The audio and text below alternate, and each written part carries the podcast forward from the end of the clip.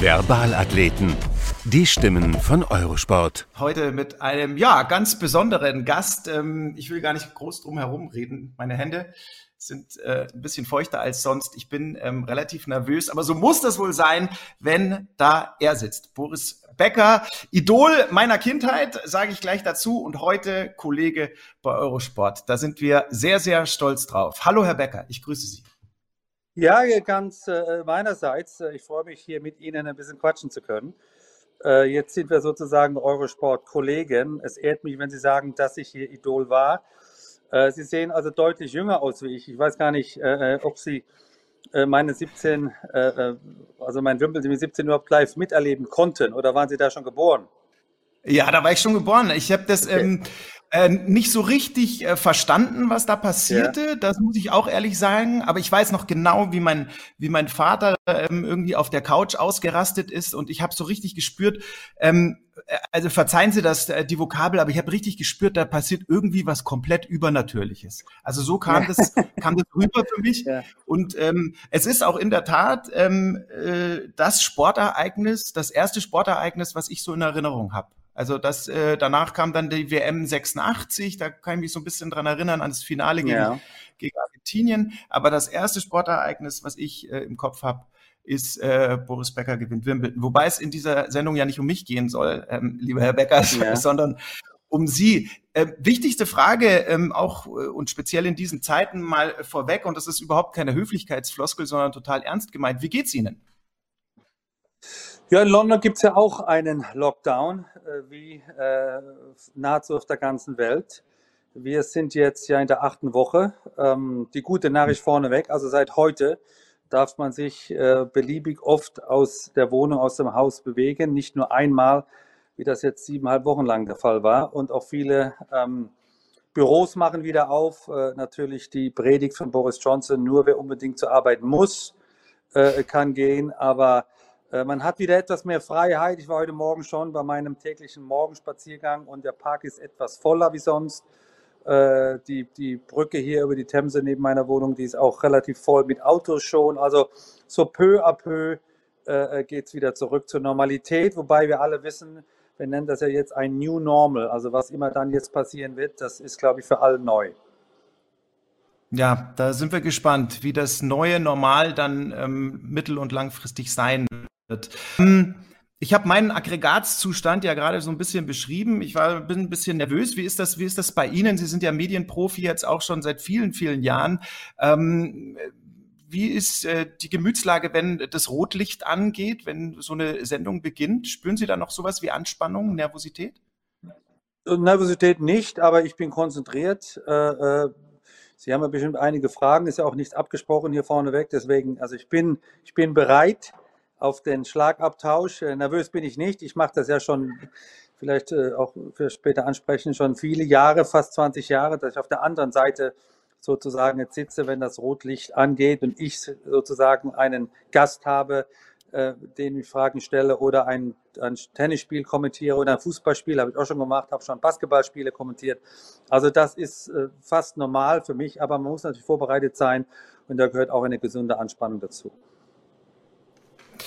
zu Ihrer Arbeit als ähm, TV-Experte, als Trainer, da kommen wir natürlich äh, zu, äh, da sprechen wir in dieser Sendung drüber, keine Frage. Aber jetzt kommen wir erstmal zu Birgit Hasselbusch, der ja äh, Verbalakrobatin unter den Verbalathleten. Die hat einiges über Sie zusammengetragen und herausgekommen ist, Herr Becker, eine Hommage. Fragt man ja, auf der Straße, wer kennt Boris Becker, schnellen alle Hände in die Höhe. Für den Mann, der den Tennissport in der Beliebtheitsskala nach oben gebracht hat und den Fußball leicht ins Abseits stellte. Der die Fans auf den Sesseln im Wohnzimmer gefesselt hat, weil er, Boris Becker, in seinem sogenannten Wohnzimmer Großartiges geleistet hat. Und nicht nur dort. Da kann man doch nur schmunzeln über einen Sichtungstrainer, der einst über den Neunjährigen schrieb, mangelhafte Beinarbeit, extreme Griffhaltung, später neuer Test notwendig. Was daraus wurde, ist Geschichte. Sechs Grand Slam-Titel, 49 Turniergewinne im Einzel, 15 im Doppel, darunter einmal Olympiagold. Allein das reicht schon für die Hall of Fame. Aber Boris Becker ist so viel mehr. Welcher Spieler kann schon von sich behaupten, gleich auf drei Ebenen absolute Weltranglistenspitze zu sein? Als Spieler, Trainer und als TV-Experte. Boris Becker jongliert mit diesen drei Bällen so professionell, wie er früher leidenschaftlich auf dem Court ans Netz gestürmt ist. Voller Tatendrang, mutig, ehrlich und kompetent. Welche Karriere auch nach der Karriere. Er hat das richtige Händchen. Als Head of Men's Tennis beim DTB oder als Trainer von Novak Djokovic mit ebenfalls sechs Grand Slam Titeln. Hat bei ihm mit der kundigen Ansprache den richtigen Ton getroffen. Es spricht ja wohl für sich, dass Djokovic nach dem Ende der Zusammenarbeit über Becker sagte, wir sind immer noch Freunde und tauschen uns aus. Da muss man doch nur auf die positiven Zwischentöne hören. Genau wie als Kommentator im Fernsehen. Seit 15 Jahren ist er eine Institution bei der BBC, besticht durch den Bäckerblick und die klare direkte Wortwahl. Er hat halt nicht nur im Match den entscheidenden Satz drauf. Sprich, Satz und Sieg eben. Nicht umsonst hat Boris Becker gemeinsam mit Matthias Stach für Eurosport den deutschen Fernsehpreis in der Kategorie Beste Sportsendung gewonnen. Wer unseren Protagonisten während der Grand Slams bei Matchball Becker erlebt, der sieht Fachwissen gepaart mit Freude an dem Sport, dem er so viel gegeben hat, den er mitgeprägt und ein besonderes Advantage verliehen hat. Seit er bei Eurosport vor der Kamera steht, ist der Tennissport wieder Volley in die Herzen der Fans geschnellt. Eine Euphorie, wie sie vor 35 Jahren schon mal jemand entfacht hat. Genau, Boris Becker. Egal ob als meinungsmachender Medienmann am Mikro, als sensationeller Spieler oder als qualifizierter Coach und begeisternder, bewanderter Berater, er hat einfach immer ein Ass mehr im Ärmel als der Rest. So, Herr Becker, stark serviert von Frau Hasselbusch, oder? Ja, ist es schon vorbei? Ich dachte, das geht noch so ein paar Minuten. Ich habe da gerne zugehört, aber nein, vielen Dank für die Blumen. Ich habe ja schon einiges äh, mit äh, und auf dem Tennisplatz erlebt und das eben in drei Minuten zusammenzupacken ist nicht ganz so einfach, aber das hat Frau Hasselbusch sehr gut gemacht. Das Kompliment geben wir natürlich äh, später weiter an Sie. Herr Becker, ähm, man hat mir zugetragen, Sie mögen keine Überraschungen. Stimmt das? Ja, das stimmt. Ja, das stimmt. Das mag ich überhaupt nicht. Ja, warum?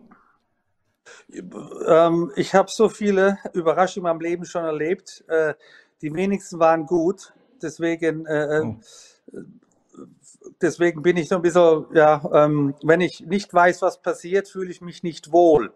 Ich äh, liebe okay. es zu planen und so die, ja, meine Zeit vernünftig einzusetzen. Und wenn da was Überraschendes passiert, dann ist es meistens negativ. Dann wollen wir jetzt die Quote mal heben. Ähm, der positiven Überraschungen. Ähm, wir haben mit einem alten Weggefährten von Ihnen gesprochen. Ähm, er lebt mittlerweile wieder in Istrien in äh, Kroatien. Ähm, wir haben ihn telefonisch erreicht. Die Telefonverbindung war nicht allzu gut, deswegen bitte genau die Ohren spitzen. Jetzt kommt Niki Pilic, der ehemalige Davis. Ich habe Boris Becker erst gesehen in Qualifikation in einem Turnier und Tennisclub Ifitos in München. Er war 16 Jahre alt, er hat qualifiziert und ähm, ich habe gesehen, dass ein junger Mann hatte äh, sehr, sehr starkes Talent. Äh, natürlich in diesem Moment, ich habe keine Ahnung, dass 15, 16 Monate später, dass er in Lage zu gewinnen Wimbledon. Also ich war mit äh, Boris Becker elf Jahre zusammen. Boris für mich war eine unglaubliche wichtige Person, weil er hat ähm, Davis Cup gespielt, fantastisch. Und er hat sehr gerne gespielt für, für Deutschland. Und in, in dieser Zeit, sage ich ihm, von acht, neun Jahren, von 1985 bis 93, 94, ich denke, er hat im Prinzip nur ein Match verloren. Und ähm, diese Match hat verloren, weil in Barcelona äh, hat uns gegeben äh, Bälle, das war nicht äh, in Ordnung, äh, dass diese Bälle war äh, nicht äh, in, in das Boris kann normales Tennis zu spielen. So, ich wollte sagen, er war ein fantastischer Spieler, er war clever und ähm, ich habe gearbeitet mit ihm sehr gerne, weil ich habe gesehen, äh, welches Tennispotenzial er hat äh, welche äh, Coachability er hat und mit der äh, Tennis, das er hat gespielt, ich habe sehr, sehr wichtige Matches gewonnen.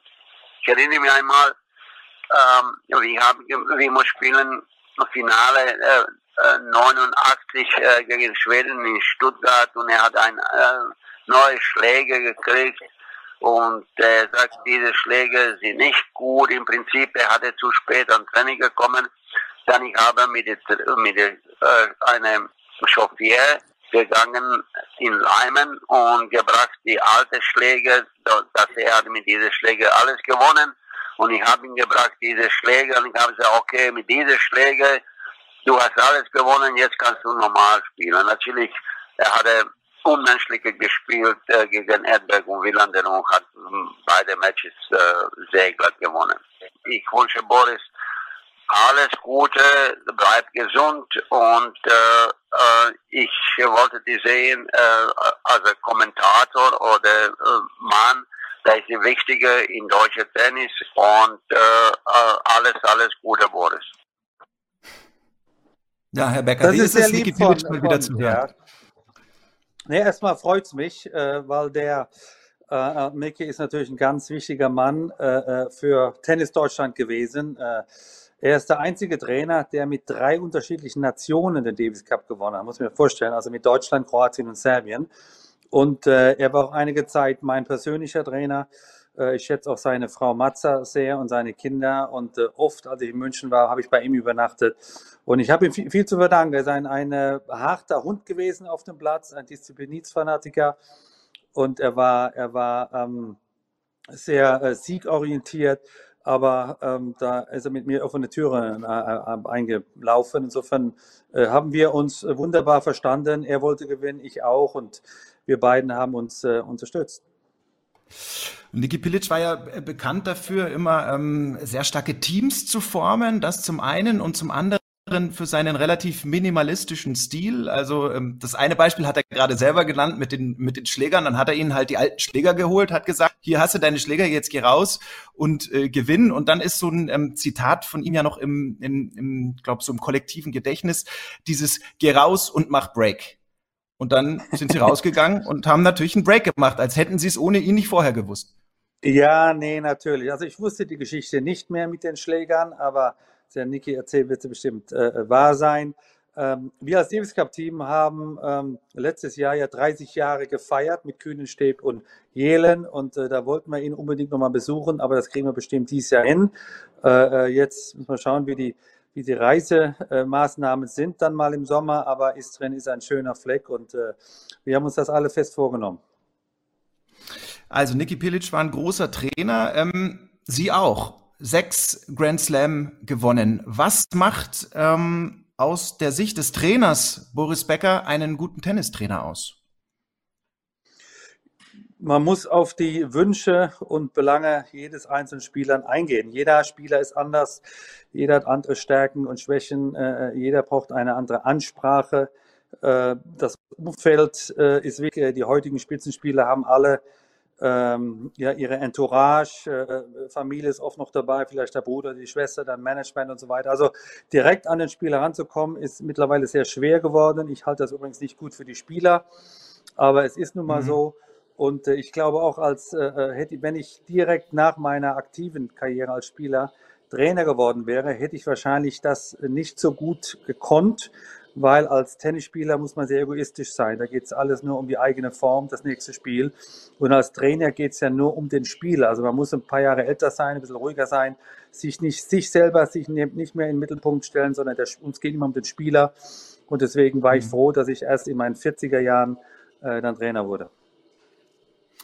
Sie haben Novak Djokovic ja ganz ähm, nach, nach oben geführt. Was war sozusagen das, das Erfolgsgeheimnis äh, dieser Zusammenarbeit? Also das stimmt nicht ganz genau, äh, äh, als ich den Job übernommen habe, beziehungsweise als ich den ersten Anruf bekommen habe, hat er gerade äh, Platz 1 der Weltrangliste verloren und war, oh Gott, oh Gott, nur die Nummer 2 der Welt. Äh, aber ich habe viele Matches von ihm kommentiert, äh, Wimbledon-Finals, US Open-Finals und so weiter und bin eben immer äh, klarer Meinung und wenn er Doppelfehler serviert, kann ich sagen, er hat einen Ass serviert. Insofern wohl hat er diese, diese Kritiken dann auch zu Herzen genommen und dann gab es einen Anruf von seinem Management, also Manager mit dem Namen Eduardo Ataldi, auch ein langer Weggefährte von mir und meinte, ob ich den Trainer von Novak werden wolle und dann gefragt, warum?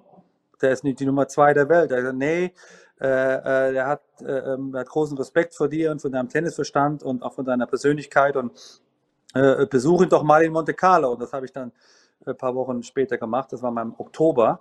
Und dann haben wir uns einfach wirklich 48 Stunden nur über Tennis unterhalten.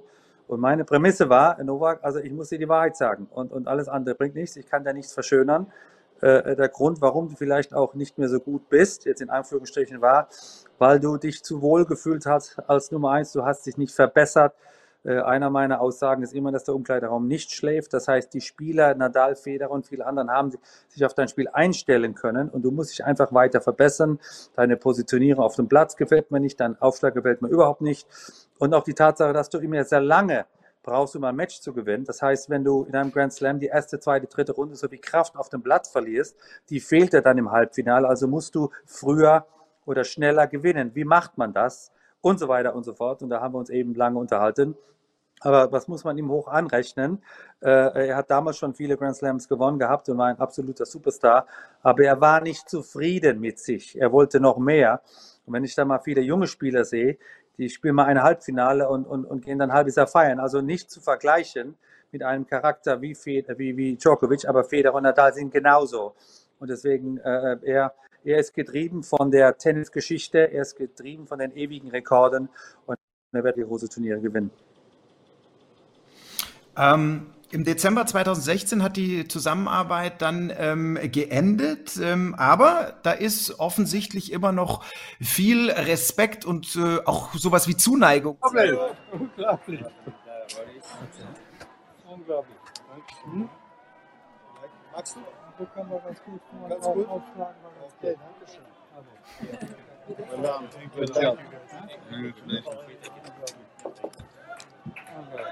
Dankeschön. Ja, also äh, für alle übrigens, die uns jetzt nur zuhören und nicht zuschauen, ähm, den Vodcast Cast zum Podcast, den findet ihr auf eurosport.de. Herr Becker, nochmal zurück zu Novak Djokovic. Also in dem Clip, da ja. sieht man es schon, das war ja ähm, ja ein sehr netter äh, Umgang miteinander. Und was auch noch aufgefallen ist, Sie sprechen Deutsch mit ihm. Habe ich das richtig gesehen? Beziehungsweise gehört? ja, also das war ihm immer sehr wichtig, dass er seine Deutschkenntnisse ähm, verbessert. Und auch viele Spieler im Umkleideraum sprechen kein Deutsch. Also wenn wir dringend was sagen müssen oder im Lift, dann kann er sich sehr gut in Deutsch ausdrücken. Nein, also ähm, Novak wird immer ein ganz enger Freund von mir bleiben. Auch äh, wir haben uns Ende äh, 2016 getrennt. Warum? Er hatte einfach ähm, ja, er wollte eine Pause machen, er hat El El Ellbogsprobleme, er hatte eine Operation im Frühjahr 2017, er hat einfach lange nicht mehr Tennis gespielt und er war auch ein bisschen, wir hatten also drei sehr intensive, sehr anstrengende, sehr erfolgreiche Jahre und irgendwann muss auch mal so ein Superstar wie Djokovic mal eine kleine Pause machen und was macht dann der Trainer da? Insofern äh, äh gab es also wirklich keinen Stress, sondern wir sind im wirklich guten auseinandergegangen. Das heißt auch, dass wir uns in den darauffolgenden Grand Slams immer wieder getroffen haben. Wenn er mal eine Frage hat zum Spieler oder zu seiner Form, dann bin ich meine Tür immer offen und das, das ist eigentlich Usus und, und äh, äh deswegen eben dieses Vertrauen, weil so eine Spieler-Trainer-Partnerschaft, das ist vor allem äh, von Vertrauen geprägt. Also ich kann einem Spieler nur helfen, wenn er wirklich äh, sprichwörtlich die Hosen runterlässt und offen mir anspricht, was für Sorgen ihn plagen, was für Ängste er hat, warum er jetzt Spiele hat, gegen die er nicht so gerne spielt und warum er Spiele hat, gegen die er also mich gar nicht braucht. Insofern muss er total ehrlich sein. Und, und dieses Vertrauen äh, äh weiß ich hoch an, anzurechnen und zu schätzen. Insofern gehe ich da sehr behutsam mit um. Stimmt denn äh, die Story, dass ähm, Sie so ein vertrauensvolles Verhältnis hatten, dass Sie sich sogar mit Kosenamen, nämlich mit Schatzi, angesprochen haben? ja, natürlich. Er wollte dann nicht immer Boris und ich wollte nicht immer Novak oder Nole und dann waren wir im Schatzilein. Genau. Ach ja, sehr schön, herrlich, herrlich. ähm, ja. Mittelfristig nochmal als Coach zu arbeiten, wäre das was für Sie? Also ich halte das nicht für ausgeschlossen. Äh, ich war dann froh, als mich 2017 der Deutsche Tennisbund gefragt hat, ob ich nicht äh, Hello Man's Tennis oder mal auf Deutsch Teamchef für die Herren sein kann. Und äh, hat mich sehr gefreut über die Anfrage und habe mich dann sofort äh, mit den Verantwortlichen äh, Hordorf und äh, Eberhard zusammengesetzt und vor allem eben auch mit Michael Kohlmann, dem Davis-Kapitän, und uns überlegt, welche Rolle ich da einnehmen kann. Und äh, das läuft, mhm. äh, ich meine, sehr schön. Äh, äh ich bin für alle deutschen Spieler äh, ähm, mit Rat und Tat äh, offen. viele haben es dann angenommen. Ich mich viel mit Zverev beschäftigt, aber auch mit Kohlschreiber und Struff und viele anderen auch. Und das ist ein, eine, eine enge Partnerschaft geworden. Und äh, äh, ähm, ja, das geht aber wie, nur im Team. Also ich habe Kohlmann angesprochen. Wir beide führen das Davis Cup Team äh, im ATP Cup in Melbourne. Dieses Jahr war er dabei. Äh, also wir machen das schön untereinander. Und die Spieler fühlen sich wohl und bringen in der Regel auch ihre beste Leistung. Das ist alles nicht so einfach. Und vor allem sind die Spieler ja auch sehr zufrieden mit ihrer Arbeit. Das hat uns jemand erzählt, ähm, wird noch mal ein bisschen überraschend, äh, sozusagen die eine Hälfte des Golddoppels äh, letztes Jahr French Open. Okay. Hallo Boris, Andi hier. Ich wollte dir kurz einen schönen Gruß aus Köln schicken. Ähm, ja, ich habe dir das ja schon beim Davis Cup und beim ATP Cup gesagt, dass das für mich und ich glaube, da spreche ich für uns alle im Team eine große Ehre ist, äh, dich dabei zu haben und äh, du wirkst mit deiner Präsenz einfach äh, sehr positiv auf uns. Deine Erfolge, deine Matches früher sind uns allen noch sehr präsent und äh, wenn du an der Seitenlinie stehst und uns anfeuerst und die Bäckerfaust zeigst, das motiviert uns dann einfach nochmal extra und äh, ja, es macht einfach riesen Spaß. Wir finden alle, du machst das super als Head of Men's Tennis und ja, ich hoffe, dir geht's gut und du machst weiterhin fleißig deine Schritte und äh, dann sehen wir uns hoffentlich bald beim Davis Cup wieder und dann landest du auf Vorkohle am Ende. Also, mach's gut und bis bald. Ciao. Also das muss runtergehen wie Öl einerseits. Andererseits, was macht er, was meint er denn bitte mit, ähm, du machst hoffentlich weiter deine, brav deine Schritte? Nein, also äh, Andy und auch Kevin, also die, die äh, äh Kravitz-Mies-Gebrüder, äh, hätte ich fast gesagt. Ja. Nein, die haben natürlich eine unglaubliche Erfolgsserie hingelegt, da letztes Jahr mit dem Sieg in Paris und auch dann äh, auch ins Davis Cup-Team dann zugestoßen äh, und, und haben ihre Erfolge gefeiert. Noch nie ein Davis Cup-Match jetzt unter, unter uns verloren. Äh, das muss man erstmal schaffen. Und äh, ja, ich glaube, das Geheimnis ist, dass ich, äh, wenn ich dann Trainer bin, äh, habe ich den Spielerhut auf. Ich habe viele Situationen erlebt, die sie auch gerade äh, erleben müssen. Äh, ich kann aus dem Nähkästchen blauen. Ich weiß, wie man mit Druck umgeht, mit Erwartungshaltung. Aber dabei ähm, den Spaß nicht verlieren, weil es ja alles nur ein Spiel. Und, aber die nehmen es auf. Also die kommen her und fragen und das ist auch, das ist auch gut so.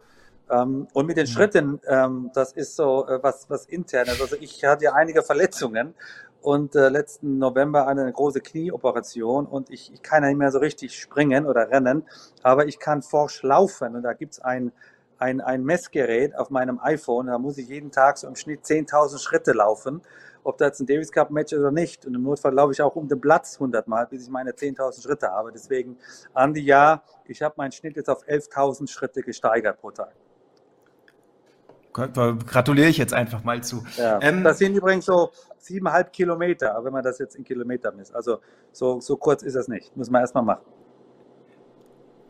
Ähm, Herr Becker, ähm, lassen Sie uns nochmal zurückkommen auf dieses, auf dieses Thema Erfolge als Trainer. Also ähm, sechs Grand Slam Titel mit äh, Novak Djokovic, ja, mit dem, äh, 14 Masters 1000er Turniere hat er ganz nebenbei auch noch gewonnen. Ähm, ich habe mir die Zahl rausgeschaut, hier 208 Siege und 23 nur 23 Niederlagen in ihrer Zeit. Dazu ähm, die wie uns äh, Animisa auch gerade bestätigt hat, Top Arbeit mit dem Davis Cup Team. Ähm, haben Sie das Gefühl, dass man in Deutschland auch richtig wahrnimmt, was Sie da als Coach eigentlich leisten und geleistet haben? Also ehrlich Antwort, ich glaube nicht. Ich glaube, man ist immer noch äh, im, ja, ähm, im Wahn des 17-jährigen Wimbledon-Sieger. Das ist auch okay so, das freut mich auch. Ich habe großen Respekt dafür bekommen. Aber es ist eben, wie Sie am Anfang gesagt haben, 35 Jahre her, die Zeit ist nicht stehen geblieben. Ich bin dem Tennis treu geblieben. Ich habe Ahnung über meinen Lieblingssport und ich freue mich, dass eben national, internationale Spieler das genauso sehen. Äh, äh, mhm. Oft bei Vorstellungen heißt es dann immer, ich habe sechs Grand Slams als Spieler gewonnen und die sechs als Coach werden oft nicht erwähnt, aber die waren mir auch persönlich sehr wichtig. Wobei die goldene Regel als Trainer ist immer, äh, wenn der Spieler gewinnt, ist der Spieler schuld und wenn der Spieler verliert, ist der Trainer schuld. Das habe ich auch bei Novak erlebt, aber das ist okay, das ist im Fußball genauso. Äh, aber, aber ich glaube, Novak weiß genau, was ich ihm gegeben habe. Äh, letztendlich muss der Spieler es umsetzen, was der Trainer möchte. Und insofern ich, hatte ich Glück, dass ich mit einem Spieler wie Djokovic zusammenarbeiten konnte. Aber auch, auch mit den deutschen Spielern freut es mich jedes Mal. Dann mal ähm, weg vom Thema Trainer und hin zum Thema TV-Experte. Ähm, also wir, Kollegen, noch ein, ein Nachsatz, weil, weil Sie mich am Anfang gefragt ja? haben. Ich fand das eine gute Frage. Also ich würde auch nicht ausschließen, dass ich wieder Trainer werde. Äh, das geht ja. in der jetzigen Form nicht, weil ich verantwortlich bin eben für die deutschen Herren. Aber nichts ist e ewig und, und wenn, es, wenn es Spieler gibt, die mich interessieren, auch, auch die es zulassen und, und die eben auch, auch offen mit mir umgehen wollen, äh, dann ist das durchaus etwas, was ich mir überlegen könnte. Das Problem ist nur, es ist sehr zeitaufwendig. Äh, äh, man muss, als Trainer war ich mit Djokovic ja 25, 30 Wochen unterwegs. Da sind auch Trainingslager mhm. dabei, da sind auch kleinere Turniere dabei, weil ich glaube, dass man nur zu einem großen Turnier kommen kann und dann weiß, wie es dem Spieler geht. Also man muss auch die Vorbereitungsturniere mitmachen oder das, das ganze Aufbautraining im Winter oder im Frühjahr. Und das ist sehr zeitaufwendig. Und äh, ich habe Familie, ich habe andere äh, äh, berufliche äh, Dinge, die ich verwirklichen möchte. Aber so ganz ausschließen möchte ich es nicht. Tennis ist meine große Liebe. Äh, ja, dann würde ich sagen, ist das jetzt auch äh, mal rausgegangen. Kurzfristig ähm, wahrscheinlich eher nicht, aber mittel- bis langfristig könnte sich Boris Becker vorstellen, wieder als Trainer zu arbeiten. Aber jetzt, aktuell, ist er ja auch noch unser Experte bei Eurosport, worüber wir uns sehr freuen. Und ähm, darauf ja. wollte ich gerade hinaus. Also die Kollegen, die mit Ihnen in aller Welt unterwegs sind, die sagen immer, egal wo man mit Boris Becker hinkommt, jeder mag ihn, jeder äh, schätzt ihn. Wie empfinden Sie das selber? Auch das ist, das ist ein angenehmer Satz, den Sie ja gesagt haben. Aber ja, ich glaube, man ist, man ist ähm, gerade in Deutschland äh, nicht bewusst, wie, wie ja, bekannt und vielleicht sogar populär ich nach wie vor auf der ganzen Welt bin. Äh, äh, mhm. Sport ist die ist, die, ist das, äh, äh, das schönste Hobby, was ich mir vorstellen kann. Äh, meine Tennisspiele wurden auf der ganzen Welt übertragen, auch meine Tätigkeit als Trainer. Äh, ich war in allen Kontinenten, bei allen großen Turnieren und das jetzt seit ja, 35 Jahren und das prägt. Und hier und da habe ich auch mal was im Fernsehen gesagt. Insofern ist das, ist das äh, sehr präsent bei vielen Menschen, bei vielen Fans und das freut mich natürlich. Äh, wenn ich da mit meinen deutschen Kollegen von Eurosport mal in Melbourne aufkreuze oder bei den News Open, dann ist es denen nicht bewusst, dass ich doch immer noch so bekannt bin. Ähm, wie ist das denn? Sie, Sie fliegen ja mit, äh, mit, mit Eurosport äh, um die Welt. Sie sind in den, in, in, in den Kapitalen ähm, ähm, unserer Erde, in Paris, in New York, in, in Melbourne. Sie sehen da die schönsten Plätze, treffen die, treffen die äh, tollsten Menschen. Wie privilegiert fühlen Sie sich da? Ja, da würde ich ein bisschen unterscheiden, weil ich fliege ja nach Melbourne. Äh, zum Glück haben wir das dieses Jahr noch erleben dürfen, äh, äh aus beruflichen Gründen. Und äh, mhm. ich bereite mich doch sehr akribisch auf meine Aufgabe äh, vor und, und muss, muss äh, äh, ja, viel Recherche machen, weil ich nicht mehr jeden Spieler präsent habe, gerade bei den jungen Spielern, die habe ich nicht immer auf, auf der, auf der Liste. Insofern muss ich da viel fragen und, und auch mal andere Spiele schauen wissen, wie sie sich verbessert haben oder auch nicht. Insofern, das ist der Grund, warum ich in Melbourne bin. Ähm, mhm. und, und jeder, der, der im Team ist, der weiß, wir gehen irgendwann mal vormittags auf die Anlage und verlassen als letzter die Anlage. Das ist oft zwölf Uhr nachts oder einer morgens. Das war es dann mit dem Abendessen. Das ist meistens Roomservice und sonst sieht man auch nichts mehr. Deswegen war ich froh, dass ich mit der Brigitte, wie ich sie gerne nenne, Brigitte Nussing, äh, äh, eine Serie hatte, wo man auch dann die, die äh, schönsten Plätze in Melbourne, in Paris und auch in New York sehen konnte, weil die habe ich selber lange nicht mehr gesehen. Insofern haben wir also aus der Not eine Tugend gemacht. Aber grundsätzlich bin ich den ganzen Tag auf der Anlage und gehe dann wieder ins Hotel zurück. Also viel Freizeit und Privatsphäre habe ich da nicht. Ja, das ist ähm, auch schön mal zu hören, weil man ja irgendwie immer so unterstellt, ja, Boris Becker, der fliegt dann halt, lassen wir es Melbourne sein, ähm, äh, äh, dem geht's da bestimmt super gut und äh, nebenbei macht er ein bisschen Fernsehen. Aber so ist es dann eben genau nicht. Nein, das ist so ein bisschen, was ich meine, also mit einer, nehmen wir so die deutsche Meinung, äh, das ist Arbeit, das mhm. ist ein Fulltime-Job. Und wenn ich in diesen äh, 15 Tagen Melbourne, weil der Sonntag davor geht auch noch dazu, das ist 12, 14 Stunden, ich sag mal, im Büro. In dem Fall ist das Büro eine Tennisanlage und da gehe ich von, von Center Court ins Studio, äh, mache einen Podcast und muss, muss ganzen Tag präsent sein und mir einfach so die neuesten äh, Meldungen, äh, äh was Tennis angeht, äh, äh, mit meinem Kollegen äh, äh, Stach und vielen anderen eben besprechen und was wir jetzt das in der Sendung nützen und, und dann hat man ja oft nur 10 Minuten, 15 Minuten, dann muss man auf den Punkt kommen. Also das ist alles deutlich schwieriger, wie es aussieht. Es freut mich, dass es so leicht und spielerisch und auch spontan rübergekommt, aber es ist viel Arbeit. Weil Sie den Kollegen Stach gerade angesprochen haben. Matthias Stach, unsere Eurosport-Tennis-Koryphäe, der hat uns natürlich auch ein paar nette Grüße an Sie geschickt. Hi, mein lieber Boris, ich bin's. Wie hast du es neulich so treffend gesagt bei einem Grand Slam Turnier? Wir zwei irgendwie wie in einer richtig guten Ehe. Die hält auch noch hoffentlich lange. Ist übrigens lange her, vor Jahrzehnten beim großen Davis Cup Triumph in Schweden, in Göteborg. Da hat dir ein ganz schüchterner und zittriger M.S. als Radioreporter zum ersten Mal das Mikro unter die Nase gehalten. Seitdem war ich quasi als Schattenmann immer an deiner Seite für unterschiedliche Sender. Hat sicherlich manchmal genervt wie zum Beispiel als du in Indianapolis mal gegen äh, Pete Sampras 6-7 im dritten verloren hattest. Und natürlich musste ich das Interview machen mit dir. War kein Vergnügen, aber ehrlich gesagt, ich habe es auch verstanden. Vergnügen war, wie wir mal beim Turnier in Basel an einem freien Tag, wo es in Strömen regnete, gekickt haben vor der Halle auf dem Rasenplatz. Meine Jeans war komplett versaut. Uli Kühnel und Waldi waren auch unter anderem dabei. Das war ein Riesenspaß. Genauso wie es auch für mich ein Spaß Spaß, aber auch eine Lehre war Fisher Island ebenfalls auf Rasen, also nicht Wimbledon. Da haben wir mal die EM geguckt, vielleicht erinnerst du dich noch bei dir zu Hause. Nee, aber Fisher Island wollte ich noch sagen, da haben wir mal Tennis gespielt. Ich hatte keinen Schläger dabei. Du hast mir deinen geliehen. Das war sehr nett. Hast mit dem Kinderschläger zelebriert und hast mir jeden Ball fünf bis zehn Zentimeter vor die Grundlinie gehämmert, sodass ich gedacht habe, das ist schon korrekt. Der ist Wimbledon-Sieger und ich bin Tourist. Das sieht man hier auch ganz deutlich. Mir macht es nach wie vor unfassbar Spaß mit dir. Und ich sage dir auch warum. Es gibt viele Gründe, aber ich will einen rausnehmen. Du bist nach wie vor Tennis-Fan, Tennis-Enthusiast.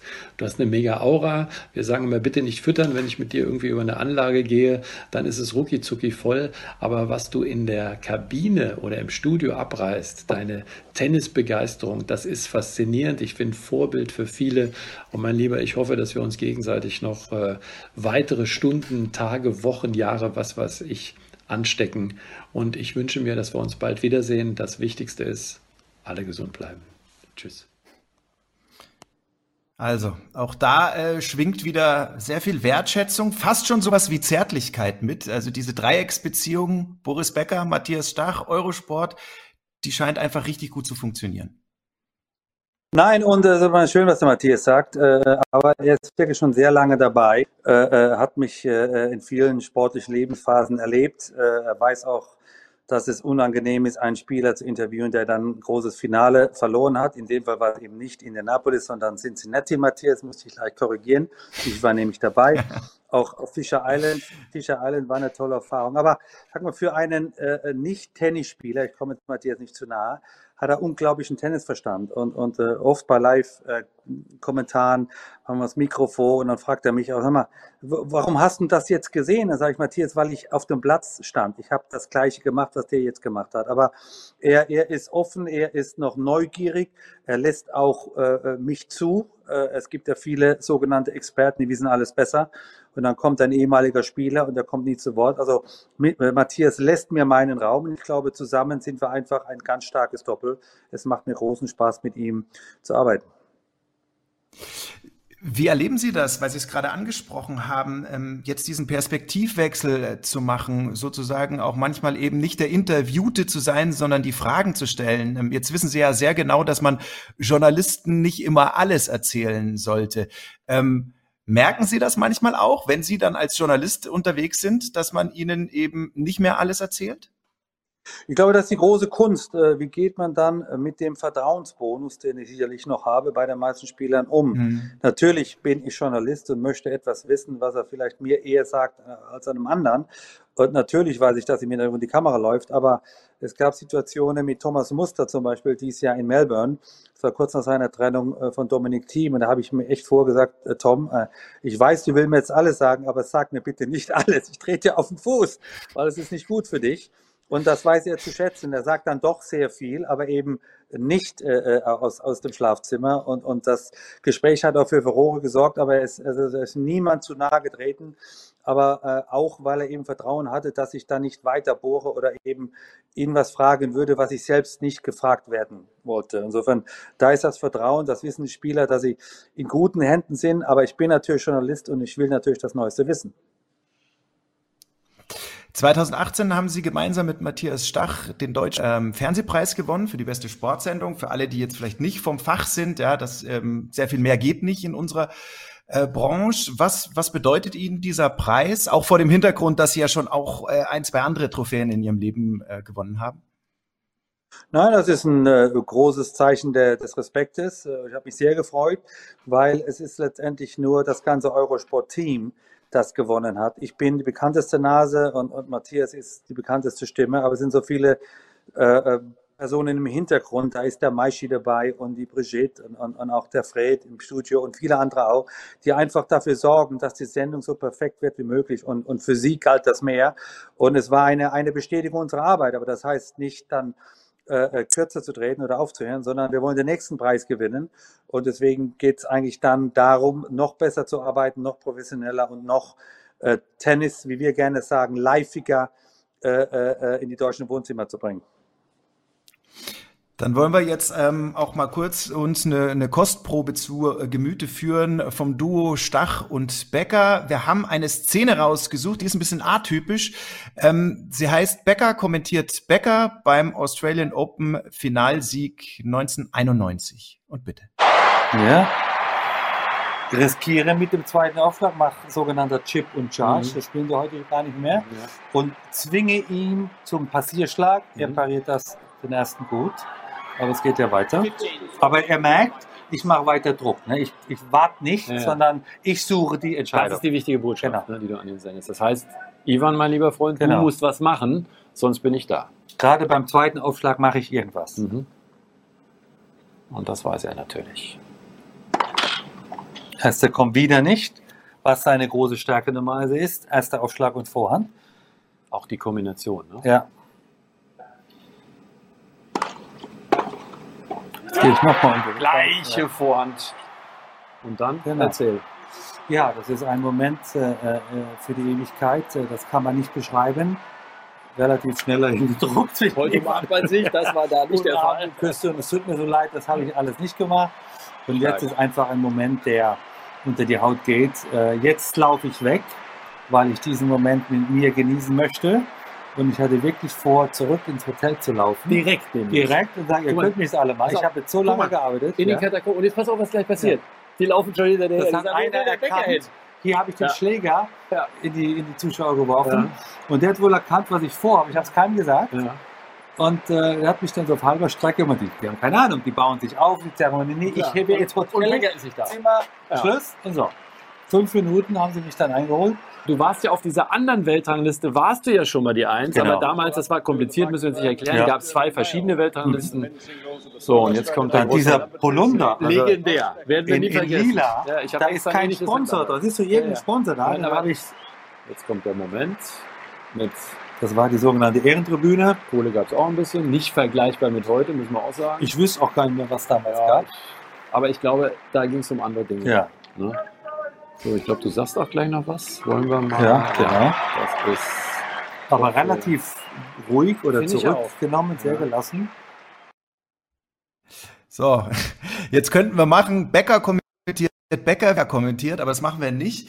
Ähm, wir bleiben ja. aber kurz mal beim Analysieren. Wie ist es für Sie, sich jetzt da selber zu sehen? Und sind Sie so einer, der, der sich die Sendungen im Nachgang immer noch mal anschaut, um sich auch äh, nochmal in, äh, Inspiration zu holen, um vielleicht auch zu gucken, was noch nicht so gut läuft. Also sind Sie da immer dran? Also ich nicht immer, äh, wenn ich Kritiken bekommen habe, was auch schon mal vorgefallen ist, dann schaue ich mir die Sendung natürlich an. Äh, aber man mhm. hat so, jetzt wenn man das viele Jahre macht, eigentlich ein Gefühl, ob es gut über die Zunge kam und ob man klar erklärt hat, um was es geht oder nicht. Äh, ich habe dann eben mit Matthias auch jemand, der dann sagt, wenn man so, das war heute sehr gut oder am besten sagt er dann nichts. Wenn es nicht so gut war, dann weiß ich auch, äh, äh was los war und so weiter. Das ist alles, alles Teil, Teil der, der, ähm, der Mannschaft. Äh, ich sehe das wirklich als Mannschaft an. Und, und jeder muss seinen Teil dazu beitragen. Ich äh, äh, schwelge nicht in Vergangenheit. Ich schaue mir auch die alten Spiele nicht an oder die alten äh, Matches, die ich kommentiert habe, weil ich äh, heute lebe mit Vision für die Zukunft. Und was früher war, kann man eh nicht mehr rückgängig machen. Äh, äh, aber wenn ich mich verbessern möchte und ich merke, das war heute nicht so gut, dann gucke ich es nochmal an. Aber es tut dann ein bisschen weh. Eurosport ist die eine Mannschaft, für die Sie spielen. Die andere heißt BBC. Das ist vielleicht vielen in Deutschland gar nicht äh, so bewusst. Da kommentieren Sie Wimbledon und dann das oft vor hunderten Millionen Zuschauern, ja, auf Englisch. Ähm, was waren da so die, die, die Highlights, vielleicht auch die schwersten Augenblicke bisher? Also auf den Job bin ich echt stolz, äh, weil als ich mhm. da 2002, 2003 angefangen habe, dann bestimmt, weil sie einen bekannten Namen wollen und der jüngste Wimbledon-Sieger und, und Wimbledon ist mir eher ans Herz gewachsen, aber dass ich das 2020 äh, noch machen darf, äh, da bin ich ein bisschen stolz. Englisch ist nicht meine Muttersprache, wobei ich familiär in Englisch rede mit all meinen Kindern aber man muss auch doch schon wirklich äh, bei der Sache bleiben, weil ich natürlich mit, mit englisch sprechenden Kollegen, in dem Fall äh, Tim Hanman und Andrew Castle, ähm, die letzten ja, 15 Wimbledon Finals kommentiert habe. Natürlich auch die erste Runde und die dritte und Viertelfinale. Und gerade letztes Jahr war es äh, besonders äh, ähm, heikel, weil eben dieses legendäre Match äh, Djokovic gegen Federer stattgefunden hat, äh, fünfeinhalb mhm. Stunden später gewinnt äh, Djokovic im Tiebreak des fünften Satzes, aber nicht 7-6, sondern äh, 13-12. Und äh, natürlich waren alle für Federer, äh, ist der bekannteste Sportler wahrscheinlich auf der Welt, nicht nur Tennisspieler.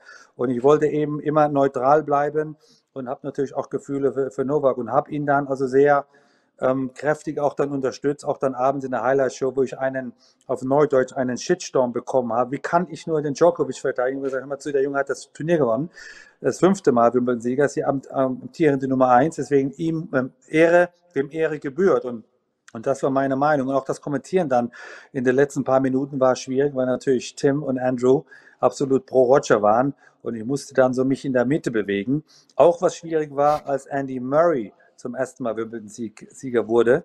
Äh, ähm, und äh, äh, das war das erste Mal 77 Jahre Brite, dass das heimatliche Turnier Wimbledon gewinnt und die konnten gar nicht mehr quatschen dann zum Schluss. Die waren wirklich so nervös und haben angefangen zu weinen, als dann ihr, ihr Landsmann äh, gewonnen hat. Da muss ich quasi die komplette Moderation machen und ich war natürlich auch emotional berührt, weil Andi ein ganz lieber Kerl ist.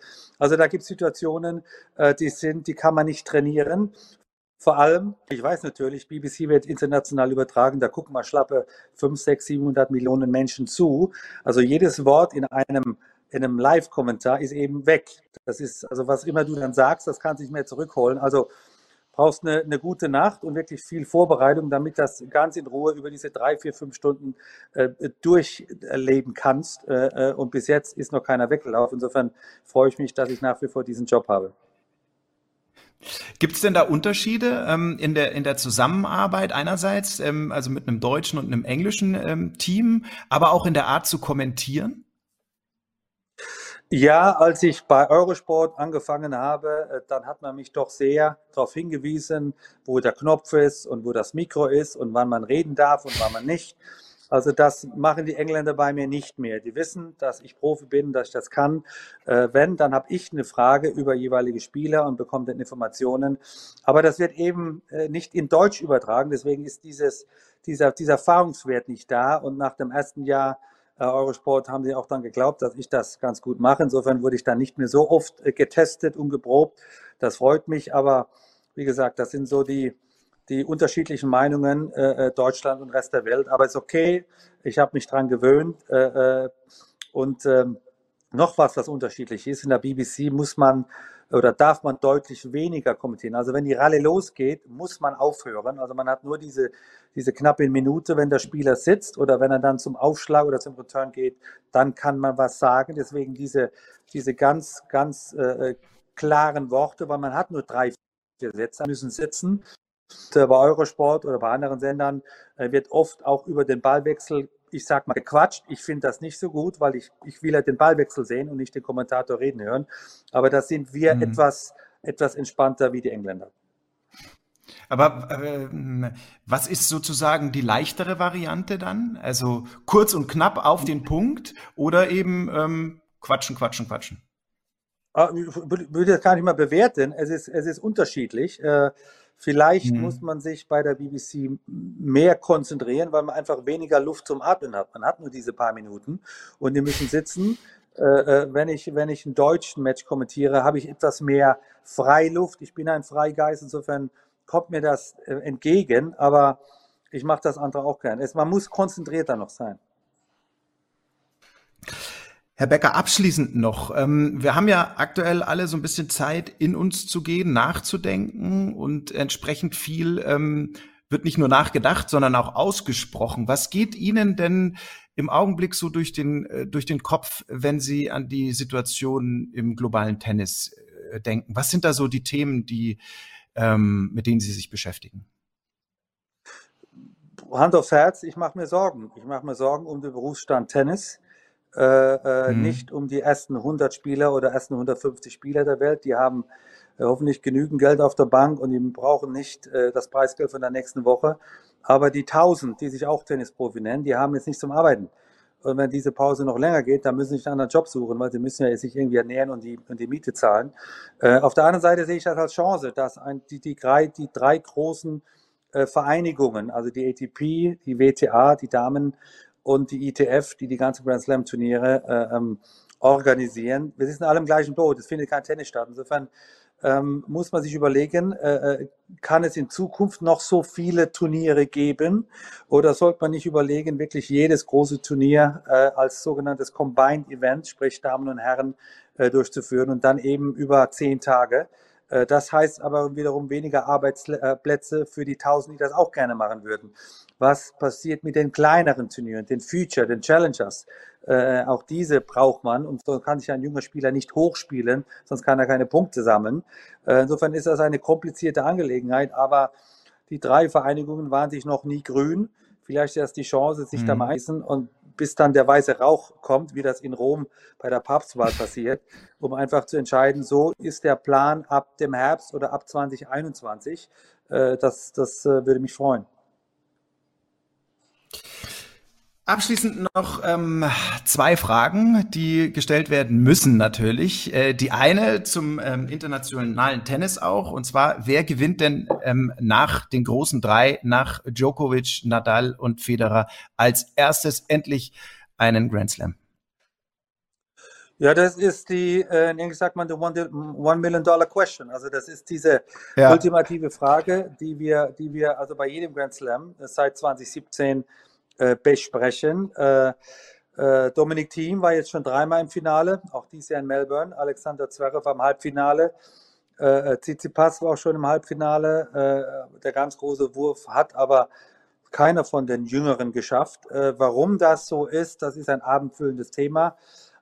Natürlich, weil die, die drei genannten einfach unglaublich stark sind und diese Konstanz seit jetzt fast 15 Jahren äh, immer wieder bringen. Und auf der anderen Seite, vielleicht sind die Jungen noch nicht gut genug. Also äh, beides gehört dazu. In meiner Generation gab es 20-Jährige, 21-Jährige, die Grand Slam-Turniere gewonnen haben. Also ich war nicht der. Äh, Vilanda und Sampras und, und Chang und Korea, wie sie alle heißen, wir alle haben mit dem Alter schon Grand Slam-Trophäen nach in die, in die Luft äh, gestreckt. Insofern ja, das ist die, die Diskussion. Äh, ich glaube, da gibt es nicht eine Wahrheit. Äh, äh, natürlich würde ich mich freuen, dass diese Wachablösung, die ja irgendwann kommen muss, passiert, wenn die großen drei noch stark sind und nicht, wenn sie alt und zerbrechlich und aufgehört haben, sondern ich würde mir wünschen, dass eben, ich weiß nicht, ob die US Open stattfinden oder Roland Garros dies Jahr noch, aber wenn es eben ein, nochmal ein Finale geben würde, Nadal gegen Team und vielleicht dann der Österreicher gewinnt, das würde ich gerne sehen, beziehungsweise mit Matthias gerne kommentieren. Und, und, äh, aber es ist eine Frage der Zeit. Es ist bemerkenswert, äh, äh, woher die, die Lust kommt von, von Federer und Djokovic und Nadal immer noch äh, absolute mhm. Spitze zu sein. Ähm, äh, aber äh, ähm, wer von den Jungen den, den Durchbruch schafft, weiß ich nicht. Ich habe einige Namen genannt. Aber auf einen festlegen wollen Sie sich jetzt nicht. Nein, das ist ja auch, auch äh, illusorisch. Das ist ja, also ich bin, ich bin kein, kein äh, Glücksspieler und, und das, das wird mir dann wieder äh, falsch ausgelegt. Nee, ich habe diese die besten genannt. Äh, ich finde den äh, Australier äh, Ogier Aliasim auch noch gut, Shapovalov ist gut, äh, äh, gibt auch noch ein paar gute junge Russen, die hervorragend spielen. Also alle hätten eigentlich das Talent äh, und die Klasse, ein Grand Slam Turnier zu gewinnen. Ähm, ich weiß aber nicht, wer es zuerst schafft. Ähm, ich lehne mich jetzt mal ganz weit aus dem Fenster, weil Sie gesagt haben, Sie verbessern manchmal Matthias Stach. Oger Aliasim ist Kanadier, oder? Was habe ich gesagt? Australier, wenn ich es richtig verstanden habe. Nee, es ist auf jeden Fall Kanadier und Chapovalov ist auch Kanadier. Okay. Ja. Ähm, letzte Frage, abschließende Frage. Mhm. Sie haben auf und neben dem Platz alles gewonnen. Sie sind jetzt eine Referenz im Sportjournalismus. Welche beruflichen Träume hat Boris Becker noch? Ich hoffe, dass ich noch lang äh, äh bei meinem Lieblingssport äh, äh Tennis äh, agieren darf. Äh, sei es im Traineramt, sei es äh, fürs Fernsehen. Es macht mir großen Spaß nach wie vor. Der Matthias vollkommen recht. Also ich, ich liebe wirklich diesen Sport und mir macht es großen Spaß, eben mich mit den jungen Spielern auseinanderzusetzen, äh, mit ihnen auch über Tennis zu quatschen. Da macht es mir großen Spaß, mit Roger, Rafa und Novak äh, über Tennis zu diskutieren. Ähm, und das wird noch hoffentlich lange so sein. Und deswegen mache ich mir da eigentlich keine Sorgen. Herr Becker, vielen Dank. Mir hat es einfach auch großen Spaß gemacht, hier mal ähm, immerhin knappes Stündchen mit Ihnen quatschen zu dürfen. Danke sehr. Ganz meinerseits. Vielen Dank.